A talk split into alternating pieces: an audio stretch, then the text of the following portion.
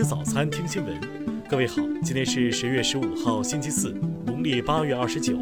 新阳在上海问候您，早安。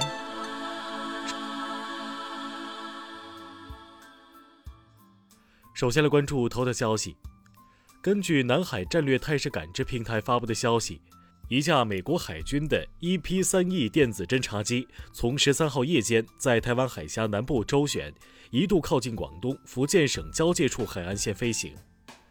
EP-3E 电子侦察机配有尖端的电子信息拦截系统，可以探测并追踪雷达、无线电以及其他电子通信信号，可以对大范围进行电子信息监听。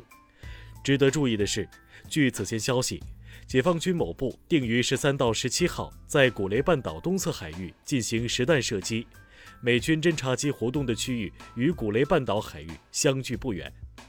对于美军近期在中国周边活动频繁等情况，国防部新闻发言人吴谦大校此前回应称，美方加大对华挑衅施压力度，对此我们的态度清晰明确：一是反对，二是不怕。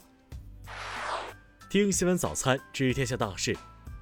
十三届全国人大常委会委员长会议提出了关于提请审议《个人信息保护法》草案的议案。草案规定，侵害个人信息权益的违法行为，可处上一年度营业额百分之五以下的罚款，这一额度超过了欧盟的相关规定。关于美国正在拉拢台湾进入其所谓的亚太战略问题，国台办发言人朱凤莲在新闻发布会上表示。民进党当局出于谋独企图、挟洋自重、倚仗外力加大挑衅，只会把台湾置于更加危险的境地。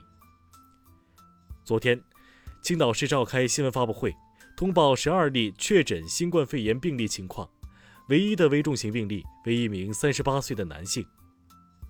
近日，青岛人的朋友圈有传言称，钟南山已抵达青岛协助疫情防控工作，目前该信息已被辟谣。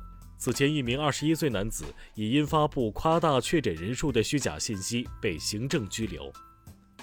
香港特区前任行政长官梁振英妻子梁唐青怡十四号下午乘车时遇车祸，所幸没有受伤。警方正调查车祸原因。ST 力帆发布公告称，公司实际控制人伊明善等人涉嫌信息披露违法违规，被中国证监会立案调查。力帆创始人伊明善有“重庆首富”之称，一直被视为传奇人物。一九九二年发生的原南京医学院女学生被杀案备受关注。昨天，本案一审公开宣判，被告人马启刚被判处死刑。在中国国际核工业展览会上，我国建造的小型核反应堆“玲珑一号”亮相。“玲珑一号”既可以为城市供电供热。还能作为移动电源，为海洋资源开发等供电。下面来关注国际方面。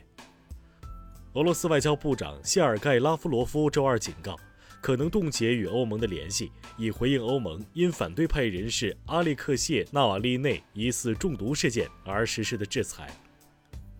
十四号的韩美战略经济对话中，美国政府要求韩方将华为排除出 5G 网络建设。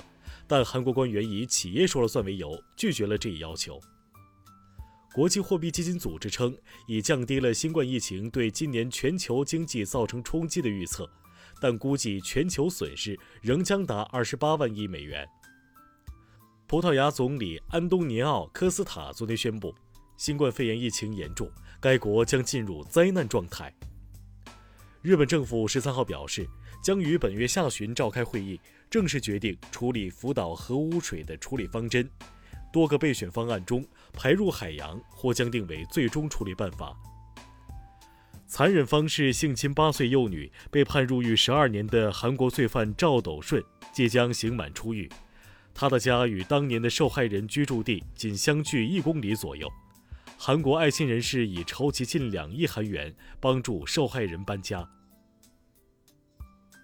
印度的排灯节即将到来，为了与广受欢迎的中国灯具竞争，印度计划超过三点三亿盏牛粪灯，并称产品有巨大的未开发的潜力。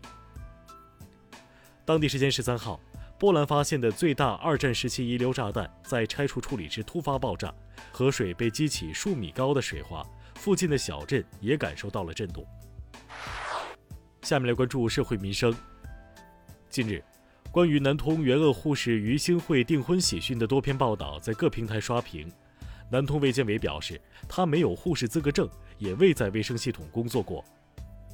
从九月起，江苏师范大学科文学院多名学生感染肺结核，当地卫健委表示也安排学生集中治疗，校方正在调查处理，会尽快给予回应。近日，四川绵阳渭城镇的一口水井水温突然高达六七十摄氏度。专家检测后表示，初步排除地热和地质灾害问题。二零二一年的公务员国考报名通道今天开启，与去年相比，今年招录人数增加，招录职位减少。蒙古国捐献三万只活羊终于要来了，目前三万只羊已全部运至隔离区，三十天后将分批通过扎门乌德公路口岸运至中国。下面来关注文化体育。中超联赛昨天起将开始第二阶段比赛，十六支球队已经全部进入赛区，所有人员已经过核酸检测，全部为阴性。据报道，八一男篮将不会参加 CBA 新赛季的比赛，球员已集体提交了退伍申请，在注册窗口期内将可加盟新球队。国家级重点文物保护单位屯溪镇海桥七号被黄山山洪冲毁，日前。